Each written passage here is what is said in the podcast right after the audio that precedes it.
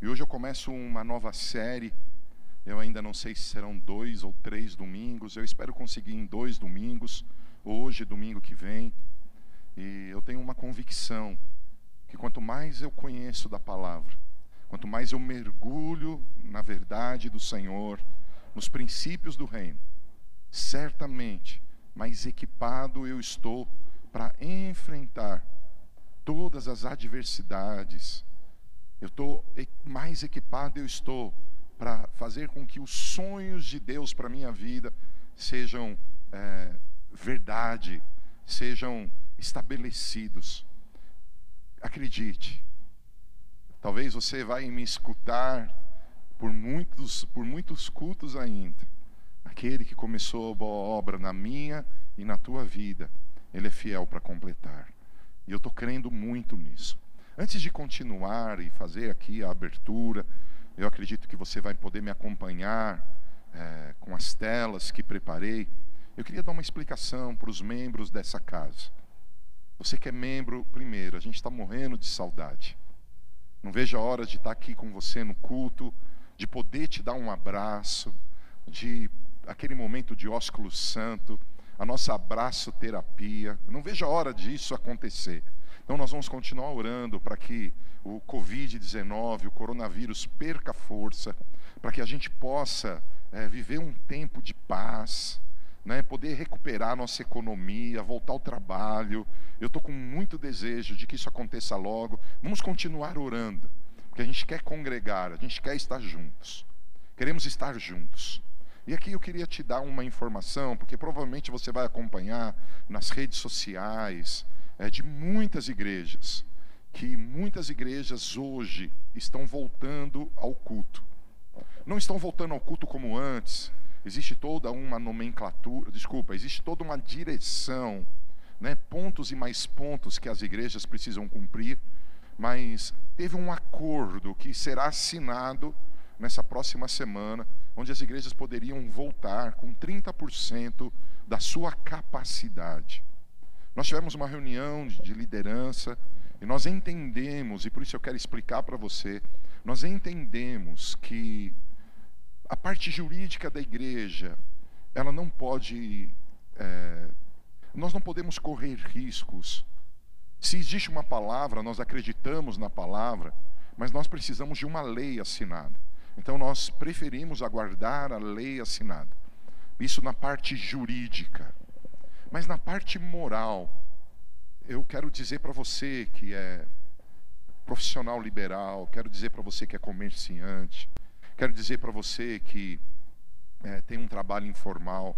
Eu me senti constrangido de abrir as portas do templo para você estar aqui congregando, sendo que você está impedido de trabalhar. Então, eu como é, líder desse ministério, eu tenho trabalhado muito, muito mesmo, para expressar a voz dessa igreja. Nós entendemos a necessidade da proteção. O vírus é algo trágico, o vírus é algo terrível. Realmente ele tem um poder de contaminação estranho, gigantesco e ao mesmo tempo, em algumas pessoas, o efeito do vírus é devastador. Por isso muitos morrem, mas por um outro lado, a gente entende que a economia tem que voltar. Nós estamos orando para que assim como autorizaram a igreja vão assinar esse decreto é, de 30%, quem sabe você aí, comerciante, não possa abrir a tua loja com todo cuidado, usando máscaras, álcool gel, o que for necessário para voltar a trabalhar. Então, eu, eu, na parte jurídica, não nos sentimos confortáveis sem assinatura do decreto. E na parte moral, se é chamando assim, nós achamos estranhos você, como membro da casa, impedido de trabalhar e a gente te chamando para o culto. Então a gente vai aguardar mais um pouquinho, a gente quer ouvir o Senhor. Lógico, estamos morrendo de saudade. Como é importante congregar. Eu não sei você, o dia que nós pudermos fazer um culto com todo mundo aqui, ah, eu acredito que vai, nós vamos experimentar algo glorioso, nós vamos viver algo muito lindo e espero que isso aconteça logo.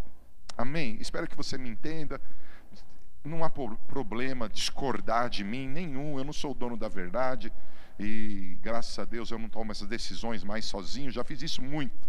Hoje tem uma liderança que me aconselha e nós juntos entendemos ser melhor. Eu abençoo tua vida, abençoo tua família, abençoo teus negócios e clamo que essa palavra sobre o mundo espiritual possa me despertar e te despertar para algo lindo e novo no Senhor. Então vamos lá, vamos para o nosso estudo. É, eu acredito que vocês estão, vocês vão poder é, ver aí na tua casa. E eu, que equipe linda, né? Eles têm trabalhado tanto para deixar cada dia melhor a nossa, nossa transmissão. As telas que a gente tem aqui, que passam no nosso telão, é, vão passar aí na tua casa. É muito legal. O tema de hoje, como eu já disse, é mundo espiritual. E interessante que o mesmo texto que eu usei falando é, no primeiro estudo bíblico nosso, é, falando é, de Jesus, falando do, do, do livro de Apocalipse, capítulo 1, eu vou usar tanto Colossenses como Efésios. Vamos ler Colossenses capítulo 1, versículo 13 e 14. Nós vamos ler até o 16. Ele, Jesus, nos resgatou do domínio das trevas e nos transportou para o reino do Filho amado, em quem temos a plena redenção por meio do seu sangue, isto é, o perdão de todos os pecados. Ele é a imagem do Deus invisível, o primogênito sobre toda a criação porquanto nele foram criadas todas as coisas nos céus e na terra, as visíveis e as invisíveis, sejam tronos ou dominações, sejam governos ou poderes, tudo foi criado por ele e para ele. Quero te convidar a orar comigo, Pai. Estamos reunidos de forma virtual, alguns que estão aqui trabalhando comigo.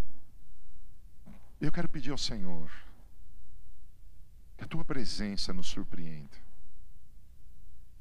Que o teu amor, gigante amor, toque as nossas vidas. Pai, que o movimento da tua presença nos faça, Senhor, entender o mundo espiritual. E por isso, Senhor, ter, possamos ter mais autoridade para viver, Senhor Deus, sobre a terra. Eu clamo que haja sobre nós a graça, o favor do Senhor, para que a tua palavra não seja somente compreendida, mas que possamos crer nela e, mais que isso, viver por ela e através dela. Que a tua palavra venha como uma semente que produza frutos na nossa vida. Eu clamo ao Senhor em nome de Jesus. Esses dois versículos, quatro versículos, desculpa, ele apresentam para a gente o um mundo espiritual nós tínhamos uma escola aqui na Novidade de Vida, nós chamávamos de discipulado.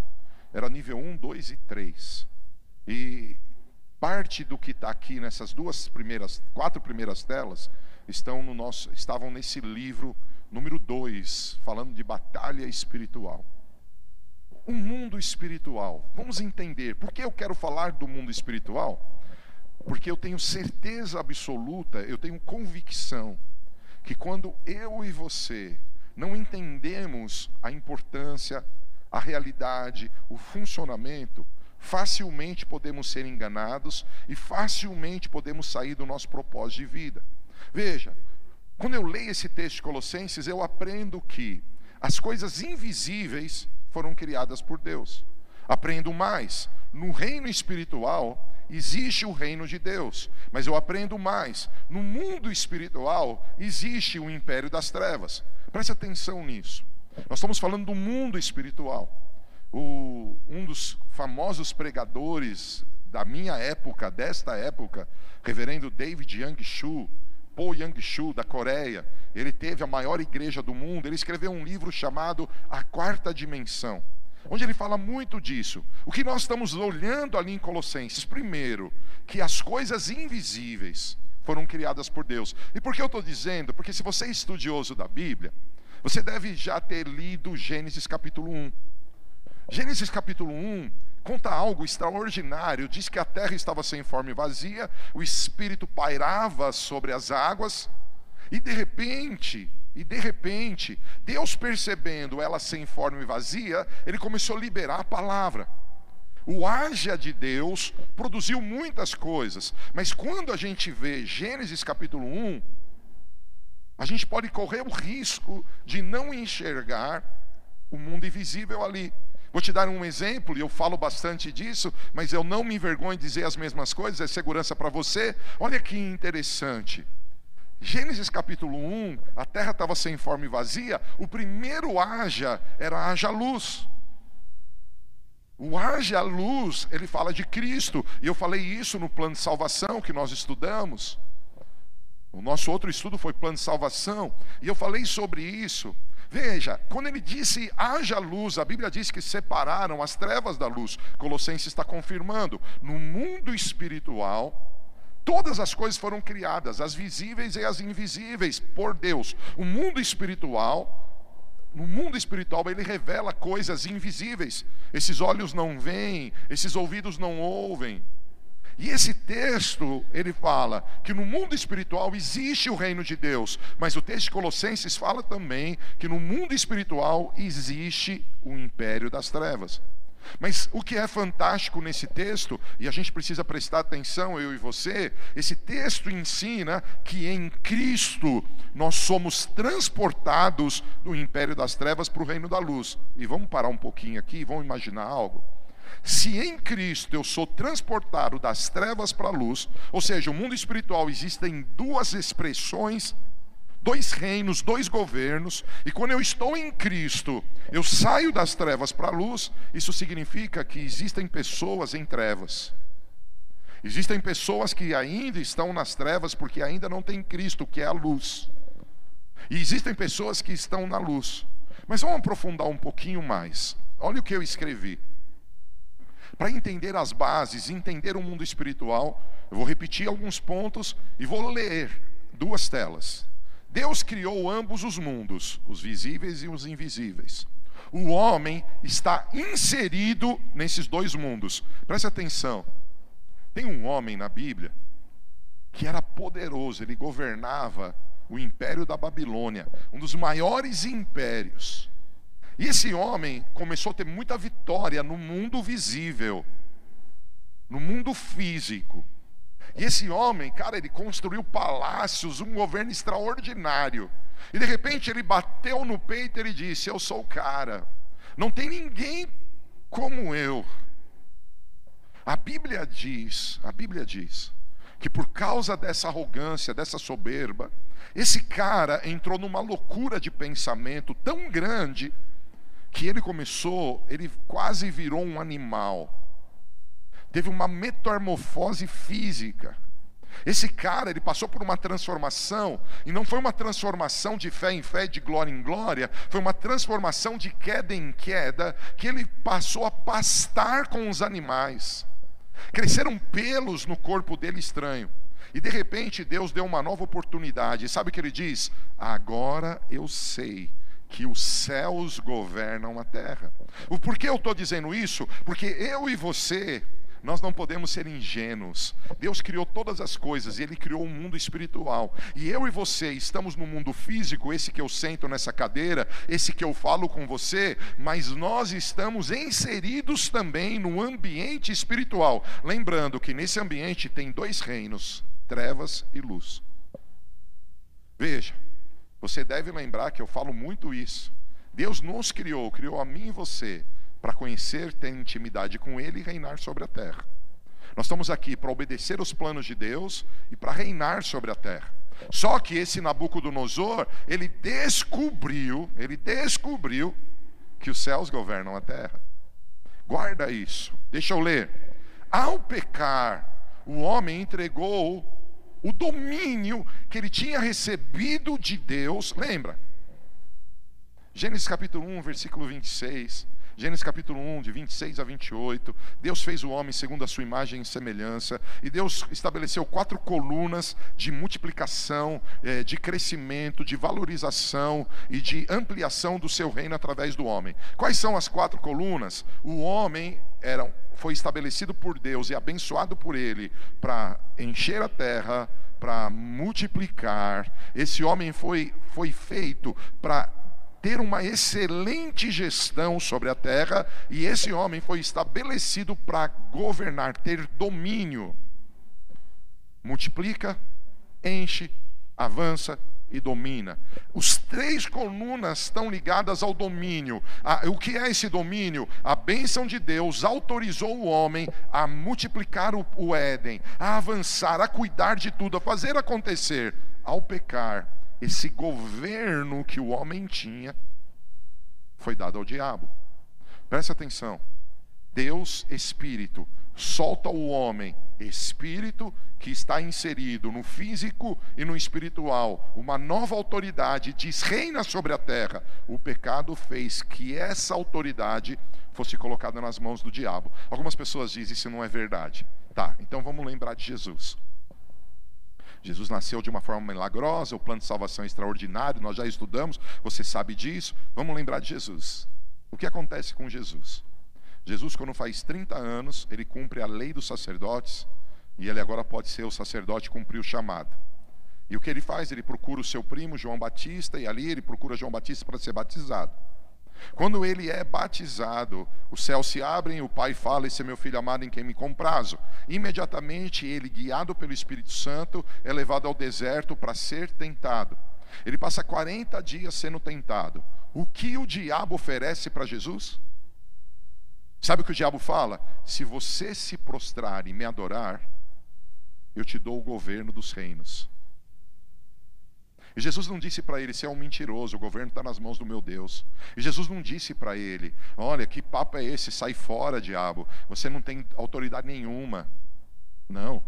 Sabe o que Jesus disse? Eu só adoro o meu Deus. Eu não pego atalho. Se eu vou ter autoridade restaurada, não vai ser barganhando contigo, diabo. Se eu vou ter autoridade, a autoridade que você tomou do homem, eu vou tomar de você pagando preço. Por isso, tetelestai é algo extraordinário. Ele disse: o preço está pago. Por isso, a Bíblia diz em Apocalipse capítulo 1, e eu fiz questão de começar os estudos falando sobre isso. Jesus tomou as chaves, o governo da morte e do inferno. E agora o homem é restaurado em governo governo, mas eu preciso mostrar para você que ao pecar, o homem entregou esse domínio a Satanás, tornando-se seu escravo, aceitando o seu engano como verdade. Uma pessoa está inserida nos dois mundos, físico e espiritual. Só que o mundo espiritual governa a terra. E o mundo espiritual que governa a terra, ele tem o reino de Deus e o império das trevas. O pecado de Adão fez com que a autoridade do homem fosse entregue para o diabo. A única maneira da autoridade voltar, você já viu, é o plano de salvação. Mas vamos continuar lendo.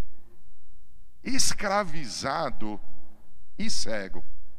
O pecado trouxe ao homem escravidão e cegueira. Por isso Jesus falou em muitos momentos. E as pessoas não entendiam. Por isso está escrito em João 1, 11 e 12. Veio para que era o seu, os seus não receberam. Por quê? Porque não reconheceram. Eles esperavam o Salvador. O Messias era guardado em Israel. Mas por que não receberam? Porque estavam escravizados e cegos. Ah, mas eu não. Os judeus não eram escravizados. O próprio Cristo disse em João capítulo 10 para eles: se, que vocês são filhos do diabo. Vocês só estão fazendo aquilo que ele quer. A Bíblia, preste atenção. O que eu estou lendo? Ó, algumas bases, eu voltei à tela 5. Algumas bases para entender o mundo espiritual. Deus criou ambos os mundos, visíveis e invisíveis. Nós vemos isso no livro de Colossenses. O mundo, o homem está inserido nos dois mundos. Deus criou o homem para conhecê-lo, ter intimidade com ele, implantar a vontade de Deus e dominar a terra. Ao pecar, o homem entregou esse domínio que tinha, essa bênção de governo que tinha, a Satanás, tornando-se seu escravo, aceitando seu engano como verdade. Escravizado e cego, o homem está perdido em ambos os mundos. A Bíblia é a revelação escrita da parte de Deus para revelar ao homem o que se tornou mistério por causa do pecado. Por isso, eu amo o Salmo 119, que é o salmo que mais fala da importância da Bíblia. Eu amo o versículo 105 que decorei: Lâmpada para os meus pés é a tua palavra e luz para o meu caminho. Por quê? Porque eu estava cego e agora a palavra vai abrir meus olhos. Eu estava cego, mas agora o conhecimento de Cristo vai trazer revelação. O homem, por causa do pecado, o mundo espiritual se tornou um mistério. Ele passou a ser escravo das trevas e a luz não iluminava o seu caminho. Mas a revelação, A Bíblia é a revelação escrita da parte de Deus para a fazer algo. E guarda isso, é uma revelação progressiva. Por isso ninguém chegou lá. Todo mundo tem que estudar a Bíblia constantemente. Você que é, acha que chegou lá, desculpa, cai desse trono do orgulho e volta a entender que tem muito o que aprender. Eu e você temos muito o que aprender. A revelação das Escrituras são progressivas. O ápice da revelação é Jesus. Jesus é o centro, Jesus é o cabeça, Jesus é o rei, Jesus é o alfa, Jesus é o ômega, ele é o princípio, ele é o fim, ele é o cordeiro, ele é o leão, ele é o grande rei, mas ao mesmo tempo ele é o servo humilde, Jesus é o grande sacerdote, mas ao mesmo tempo ele é o apóstolo da nossa fé, Jesus é o nosso pastor, Jesus é a testemunha fiel, Jesus é o rei da glória, Jesus é o Senhor da história. Você está comigo? Jesus é o ápice da revelação de Deus. O mundo, e aqui presta atenção, o mundo invisível não é fruto de nossa fé.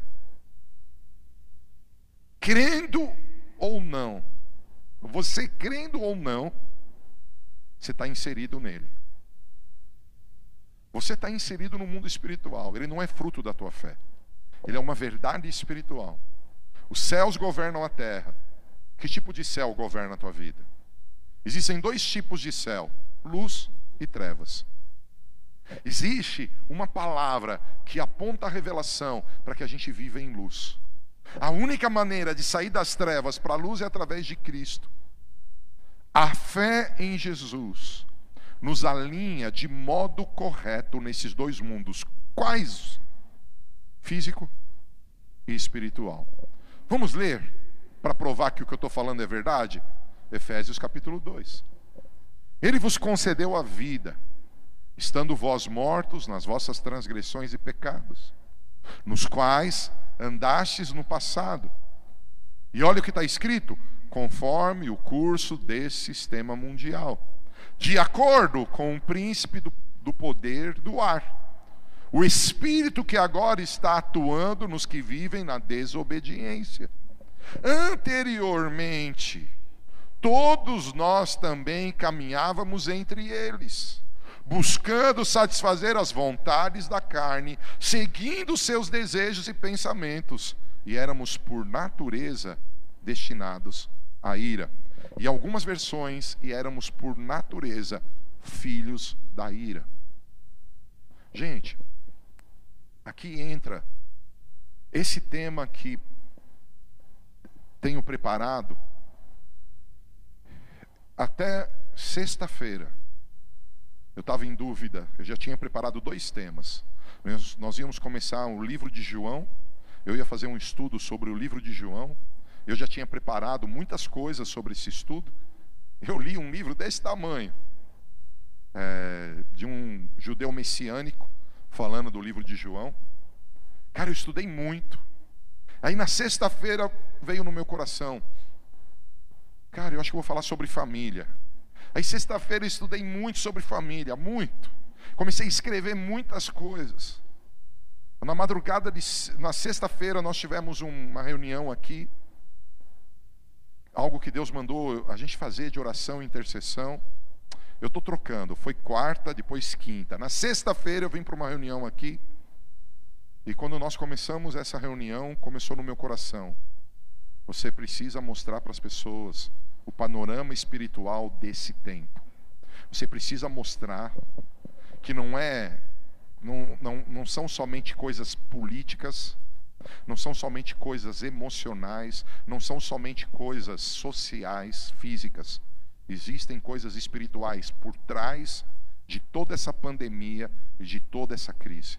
E o Senhor me disse: você precisa ensinar sobre o mundo espiritual, para que o governo que foi perdido volte para o povo e o povo reine, porque nesse tempo eu vou levantar de novo a minha unção de governo sobre a minha casa. Eu quero que os meus filhos tenham nas suas mãos as chaves do reino. E tudo que eles permitirem vai acontecer, o que proibirem vai acontecer. Fale do mundo espiritual. Cara, quando Deus falou isso comigo, eu falei, e agora, Senhor? Já é sexta-feira, tem muita coisa para escrever. Eu escrevi cerca de quarenta e poucos slides. Não vou conseguir terminar esses 40 hoje, acredito. mas eu acredito que essa ministração vai ter por volta de 130 slides, mais ou menos, por aquilo que eu já escrevi em Word. Por quê? Porque Deus quer que você saiba de algo. Não há neutralidade, amado. E esse texto de Efésios, ele chuta o balde. Ele fala, eu vou voltar para o versículo 1 e 2, ele diz que existe um curso do sistema mundial. Se você for para o original, é a palavra cosmos. Existem cosmos estabelecidos, é, que eu chamo de mundo espiritual, mas diz que esses cosmos são governados por príncipes. E esses príncipes querem estabelecer a sua vontade, mas eu tenho uma notícia para vocês. Isaías 32 diz que reinará um rei com justiça. Isaías capítulo 9 diz que o governo vai estar sobre os ombros de Jesus. Ou seja, ainda que existam forças malignas gigantescas, Jesus é maior. E eu e você podemos trazer luz para os dois mundos que vivemos, tanto espiritual como físico. Esse texto, ele traz uma explicação no versículo 3. Ele fala que aquele príncipe tem um sistema mundial que ele governa através das nossas vontades. Ei, preste atenção. Está escrito na Bíblia que o mundo espiritual é real, foi criado por Deus, visível e invisível. Tudo que você está enxergando é real, e aquilo que você não está enxergando é real também. Existem trevas, existem demônios, existem fortalezas satânicas, mas graças a Deus existe um Deus lindo, existem anjos, existe Jesus, existe o Espírito Santo. Glória a Deus. Mas entende algo esse texto diz que toda operação das trevas que conduz pessoas no sistema mundial, guiado pelo príncipe do ar, que traz uma paternidade que eu chamo de espírito de orfandade, ele traz uma paternidade maligna, ou seja, ele faz com que as pessoas se considerem órfãos. Esse espírito, ele age através das minhas vontades. Gosto de um livro de Otmani, eu pude ler para preparar essa mensagem, O Poder Latente da Alma. Você pode ler esse livro, Otmani. Tem coisas polêmicas? Tem, mas tem muita coisa boa. Por isso, os livros a gente tem que ler como livros e não como palavra de Deus. A palavra de Deus é Bíblia, o resto é livro. Amém? Eu leio, retenho o que é bom. A Bíblia está nos ensinando que existe um mundo espiritual e esse mundo espiritual, ele tem autoridades espirituais, e essas autoridades espirituais governam a terra, o físico, através da minha vontade, da sua vontade. Ou seja, eu preciso tomar cuidado com os meus pensamentos, eu preciso tomar cuidado com as minhas vontades. Não há neutralidade. Veja, olha o que eu escrevi. Imagine você refletindo, meditando em quarentena, e eu preciso perceber nesse texto de Efésios, nesses dois ou três versículos do Efésios, essas informações preciosas do mundo espiritual. Há um príncipe que governa esse cosmos. Esse príncipe opera sobre todos os que estão distantes da verdade, que é Cristo. Sua influência, a influência desse príncipe, é despertar desejos e pensamentos. E a escolha que eu tenho através da minha vontade, através dos meus desejos e pensamentos, define a minha paternidade espiritual. Vamos ler a Bíblia? 1 Pedro capítulo 2, versículo 16. Considerando que sois livres, ou seja, estou em Cristo, a luz brilhou, me tirou das trevas, eu estou na luz. Considerando que sois livres, não useis a liberdade como pretexto para fazer o que é mal, mas vivei como servos de Deus. Ei, sabe por que eu estou lendo isso? Porque tem algumas pessoas que não leem a Bíblia, eles leem livros. E eles pegam aquilo que alguma pessoa teve de experiência e fazem doutrina. Na minha Bíblia está escrito que o salvo pode ter o seu pensamento, seu desejo contaminado pelo mundo espiritual maligno. Por isso ele diz: vocês são, vocês são livres, ou seja, saímos das trevas, estamos na luz. Quem dá glória a Deus pela liberdade? Glória a Deus. Mas ele está dizendo: não use dessa liberdade só porque você saiu das trevas para a luz, para acreditar no que você pensa, acreditar no que você sente. Cuidado, você pode, mesmo sendo de Cristo, estar tá fazendo o mal. Paulo, o que você quer dizer com isso? Eu queria, se der para pôr essa tela aí para o pessoal, eu queria que você lesse o que está nessa tela. Eu vou ler e você lê comigo. O homem, mesmo tendo recebido do Pai o poder de decisão, livre-arbítrio, precisa ter ciência que suas decisões sempre serão influenciadas por sua realidade espiritual. Eu não sei se eu me fiz entender. Esse, essa frase que eu escrevi eu quero que entre no teu coração algo. Ao mesmo tempo que existe, e isso é polêmico, hein? Predestinação, e eu creio. Eu creio na predestinação. Eu creio que Deus, na sua sabedoria, eu creio que Deus, na sua grandeza, estabeleceu um caminho. Eu creio no livre-arbítrio. Deus fez o trilho, agora cabe a mim desejar o trilho. Algumas pessoas falam que a predestinação é absoluta. O que Deus determinou vai acontecer. Eu não penso assim. Eu creio no livre-arbítrio. Mas eu preciso ter ciência que o meu poder de decisão pode estar contaminado. Eu preciso ter ciência que o mundo espiritual maligno é real. Por isso a Bíblia diz que o diabo, o nosso adversário, não diz adversário somente de Jesus, ele anda ao derredor procurando a quem possa tragar. Ei, o diabo é o pai de quem?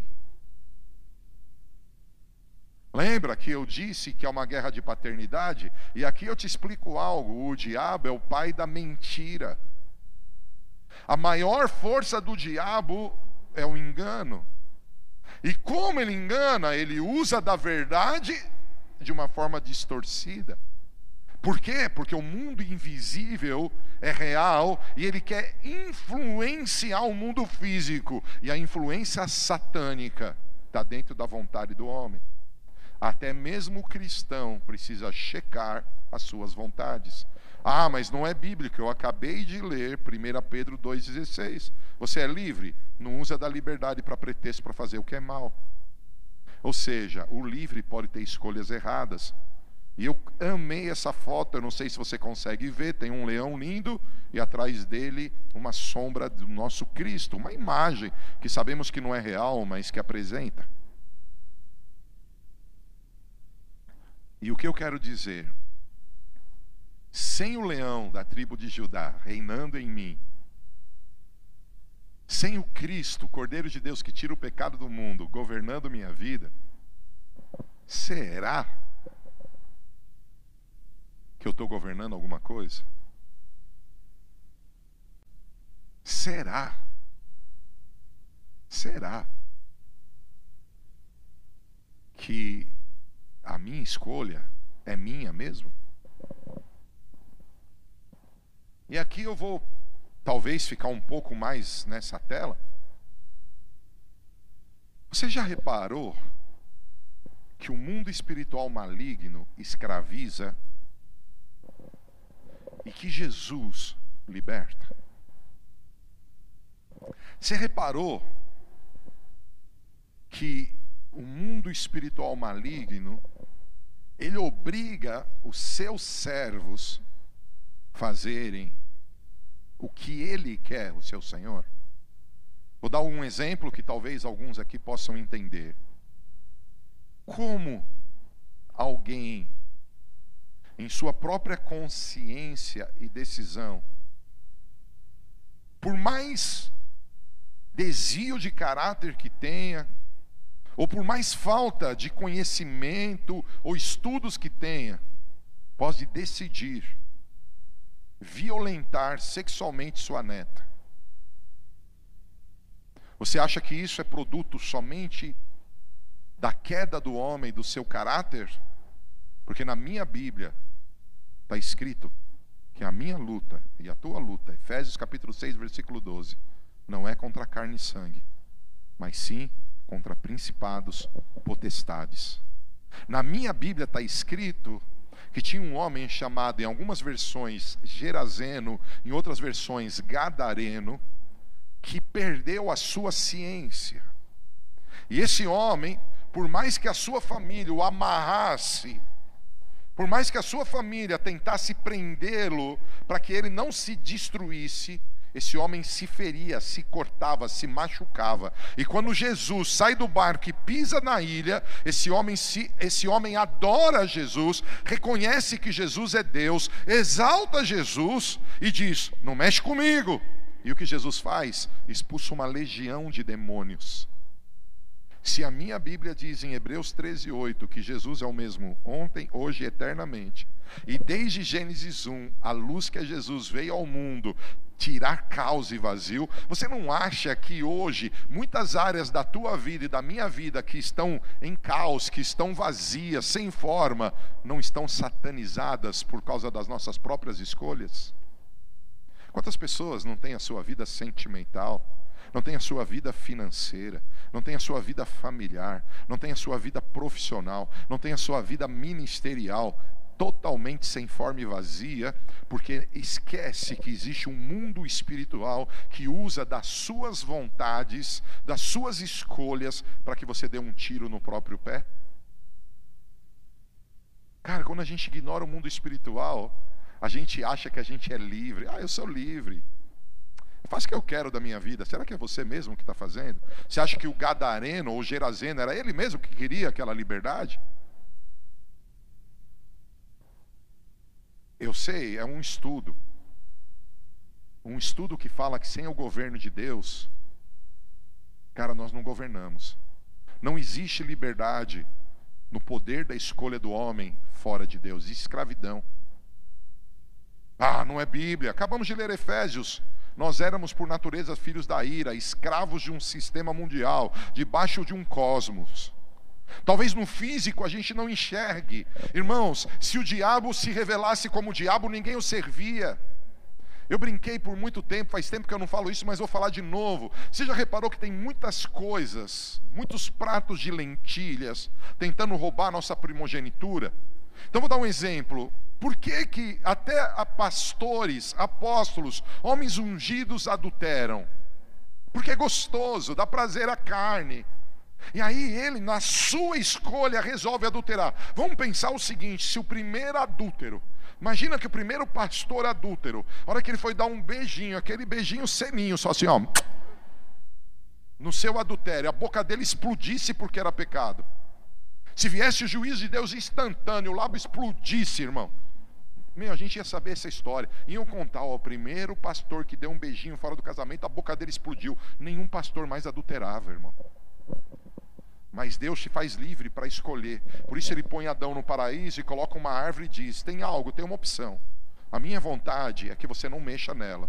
A minha vontade é que você caminhe de acordo com os planos que eu tenho. Mas você é livre, Adão. Ela está aí. E o que veio falar com Adão? A serpente. Adão era santo, ele não tinha pecado, ele não nasceu em pecado. Foi soprado sobre ele o Espírito do Senhor. O próprio Deus o abençoou. Ele achou que foi a vontade dele comer da fruta. Mas quem falou com Adão foi a serpente. Onde você quer chegar? Essa palavra do mundo espiritual, ela fala da necessidade do governo de Deus. Igreja, por que estamos nessa quarentena? Deus permitiu, cara. Será que está dando para a gente meditar quem somos, o que temos feito, quais são os frutos da salvação na minha vida? Jesus realmente é o meu Senhor? Veja, querido, você é membro dessa igreja e quantas outras pessoas são membros dessa igreja? E essas pessoas muitas vezes diziam que não cultuavam porque não tinham tempo. Elas estão em quarentena. elas não conseguem participar do culto online, na casa delas. E agora tem tempo. Falta propósito, falta intenção, falta vontade. Quem governa a tua vida? Quem decide as tuas escolhas? Olha o que diz a minha Bíblia em Romanos capítulo 8, versículo 14. E a minha diz assim, a tua diz igual. Porquanto todos os que são guiados, essa palavra é conduzidos pela mão. Todos que são guiados, conduzidos pela mão, pelo Espírito de Deus, são filhos de Deus. O mundo espiritual é real, existe uma influência, quer seja do reino de Deus, quer seja do império das trevas. Quem sai das trevas para a luz encontra liberdade, poder de escolha, poder de decisão. O diabo que está nas trevas não quer perder o governo de Deus. O diabo que lidera as trevas não quer que o governo de Deus invada a terra, porque ele quer caos, ele quer coisas sem formas e vazias. Então o que ele faz? Ele trabalha com a vontade do homem. Eu escrevi isso. Se você pode ler, todo pensamento e sentimento que nega a direção do Pai pelo seu doce espírito, certamente é uma força maligna agindo contra o propósito de Deus. Essa é a guerra espiritual. Forças espirituais lutando contra a paternidade divina. Gente linda, eu tenho ensinado muito isso, que a nossa mente é o maior campo de guerra no mundo espiritual. A guerra espiritual é a guerra da verdade contra a mentira. Agora é muito sutil, porque se o diabo viesse como diabo, ninguém aceitaria. Então ele vem como serpente que fala, ele vem como sedução, ele vem como, como atalho, ele vem como escape, ele vem como prazer, ele vem como ideias, ele vem como desejos, ele vem como desculpas. O mundo espiritual é real. Será que o mundo espiritual está influenciando a tua vida? Olha que forte. Filhinhos, eu estou em 1 João 2,18.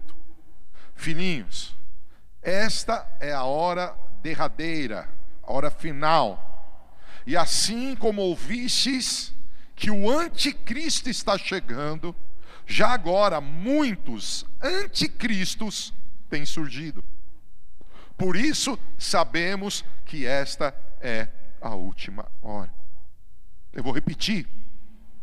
O apóstolo João ele está dizendo: você que é da paternidade de Deus, você que é filho de Deus, filhinhos, nos últimos tempos virá para os finais de tudo uma, uma personagem apocalíptico chamado Anticristo. Esse personagem será uma pessoa real, ele vai se levantar. Ele está dizendo: ele vai chegar o Anticristo, ele está chegando.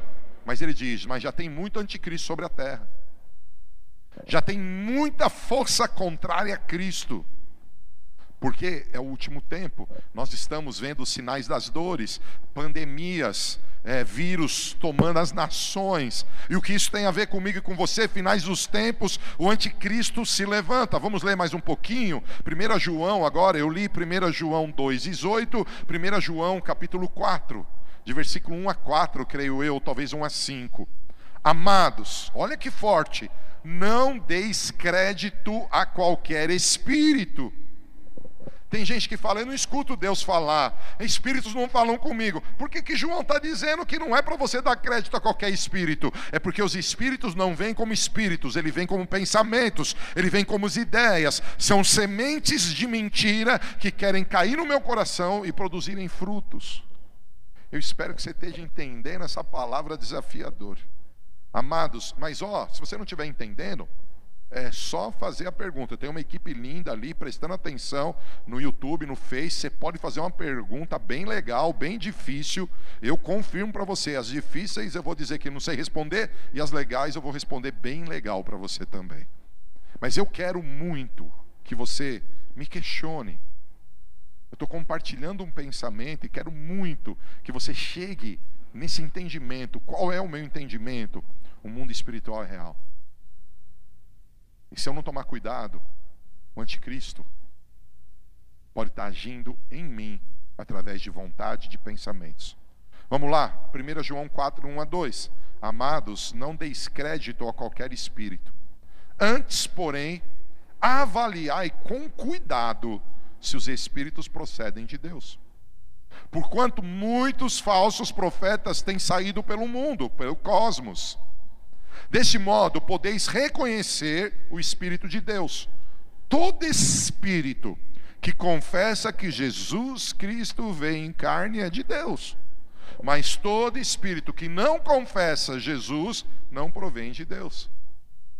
Ao contrário, esse é o espírito do anticristo, a respeito do qual tendes ouvido que havia de vir e presentemente já está no mundo. Filhinhos, vós sois de Deus e tendes vencido os falsos profetas, porque maior é aquele que está em vós do que aquele que está no mundo. Eles são, do, eles são mundanos, por isso falam como quem pertence ao mundo, e o mundo os compreende. Nós somos de Deus. Quem conhece a Deus nos ouve. Quem não é de Deus não nos entende. É assim que reconhecemos o espírito da verdade e o espírito do erro. Eu vou pular para o versículo 1 João 2, versículo 18. Nós já lemos isso. Já lemos isso. Filhinhos, esta é a hora derradeira. E assim como ouvistes que o anticristo está chegando, já agora muitos anticristos têm surgido. Por isso sabemos que é essa última hora. Onde eu quero chegar? Para que haja entendimento a pessoas que são cristãs e a pessoas que não são cristãs, que estão refém, prisioneiras de vontades e pensamentos, achando que elas são poderosas em si mesmos, sabe? Sumiram no tamanco. Eu faço na minha vida o que quero. E na verdade estão escravas do erro, mesmo tendo conhecido luz, mesmo frequentando o banco da igreja. Porque é impossível alguém que frequenta uma igreja, é impossível alguém que ama Jesus não passar por guerra espiritual. O próprio Cristo passou. E eu vou mostrar isso na Bíblia, talvez não hoje, Anticristo significa, significa contrário à autoridade de Deus. Essa força maligna faz com que o homem, mesmo cristão, tenha uma atitude de oposição, não reconhecendo a autoridade de Deus. Por isso, manifesta constantemente em submissão e fidelidade. Eu vou dar um exemplo bem simples. O cara vem na igreja, ele participa de uma escola bíblica que vai ensiná-lo a orar. E aí ele aprende a importância da oração, como orar, como fazer, o que fazer. Ele nunca ora. E sabe o que ele diz? Ai, eu não tenho vontade. Será que não está satanizado?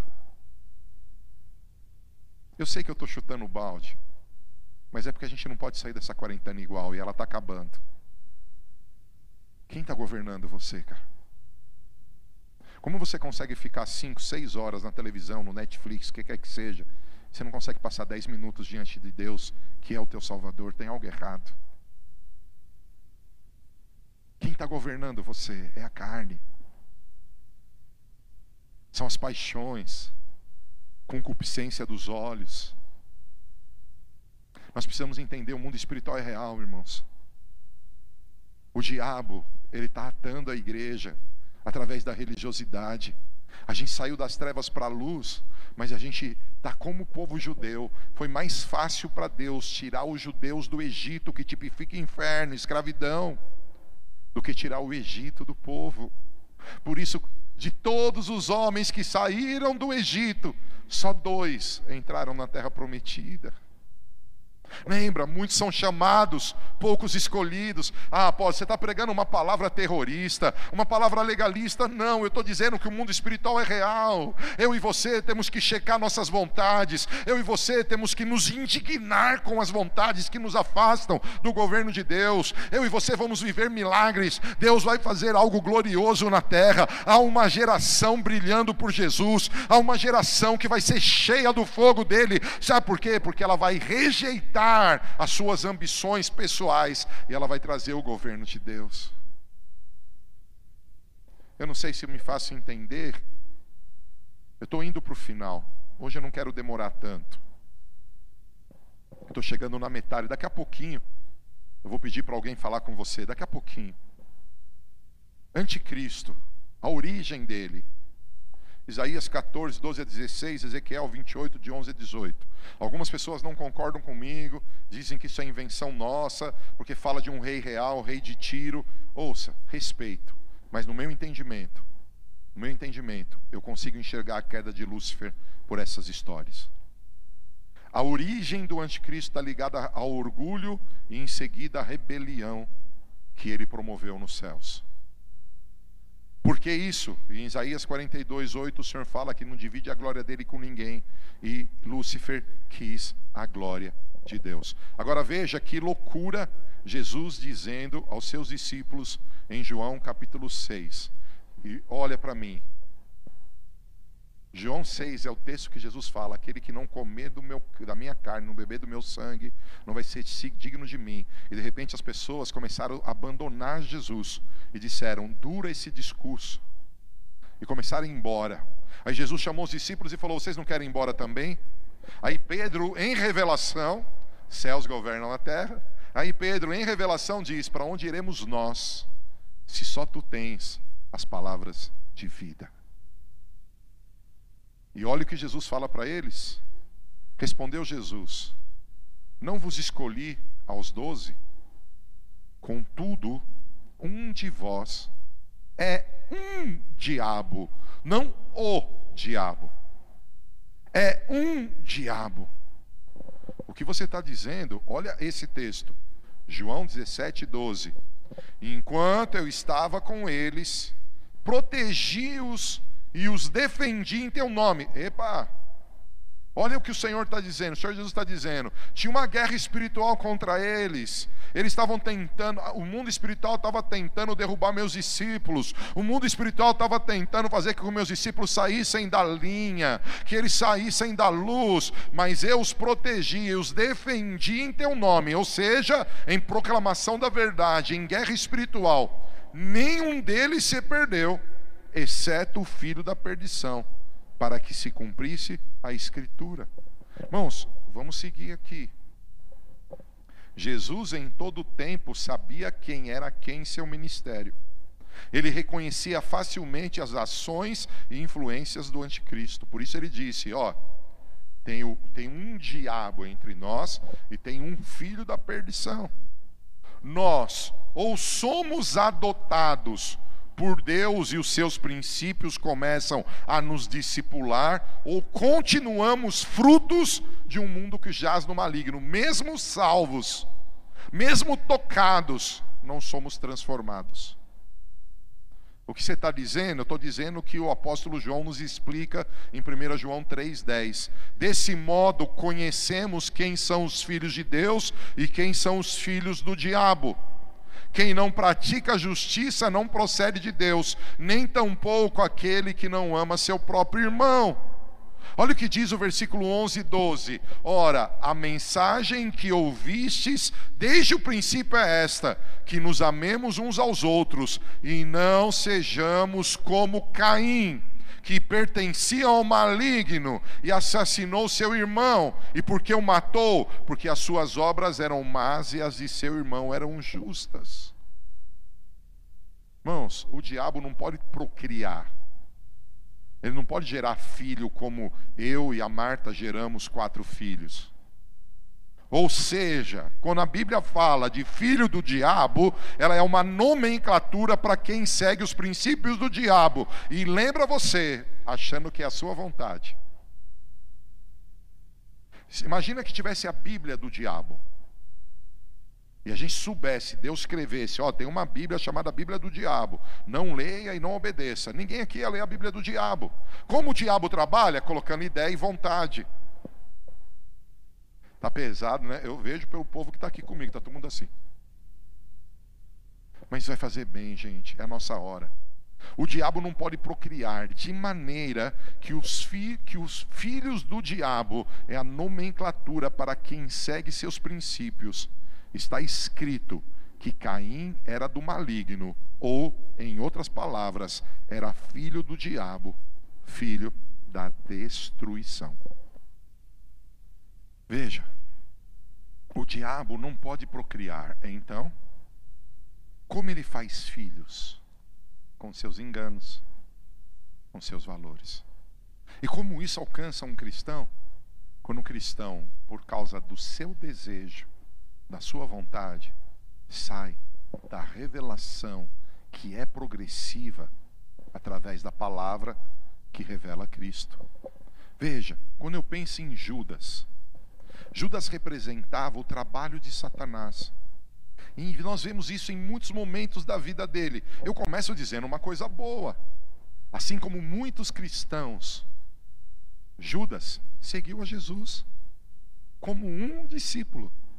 Ele comia com Jesus, ele ouvia Jesus, ele servia Jesus. Quando Jesus comissou nos 70 e dá poder contra os espíritos malignos, Judas estava lá. Judas expulsou demônios. Mas ao mesmo tempo que ele expulsava demônios, você pode ler João 12,6, ele era mentiroso. Ao mesmo tempo que ele era mentiroso, ele não velava pelos pobres, ele não cuidava dos pobres, ele não estava preocupado com os pobres. Isso é confirmado porque ele era ladrão. Ele roubava Cristo, ele curava ele adorava, você deve ver momentos que os discípulos cantavam louvores, ele cantava louvores, porque ele era um diabo e não o diabo. Porque se Judas fosse o diabo, não teria sentido, não teria sentido para mim e para você a preocupação. Porque o diabo seria único. Mas ele era um diabo, mostrando que o diabo, através dos seus enganos, através das suas mentiras, tocando a minha vontade, tocando os meus pensamentos, me transforma em um diabo. Eu passo a ser filho dele. Ele foi ladrão, ele andava com Cristo, ele fazia milagres, ele viu milagres, ele viu ressurreição, mas ele roubava. Veja, em João 13, 2, Judas deixou que o diabo falasse ao seu coração para trair o Rei da glória, o Senhor da história. Veja, Judas vendeu Jesus por 30 moedas de prata. Quantas vezes eu não vendo Jesus por um prazer, eu não vendo Jesus por causa de um orgulho, eu não levo desaforo para casa, eu não estou vendendo Jesus. Ei, Judas sentiu remorso no que diz respeito à traição, porém não teve fé para arrependimento e perdão. Judas não teve coragem de correr para Cristo e falar: Cara, foi mal, eu, eu traí.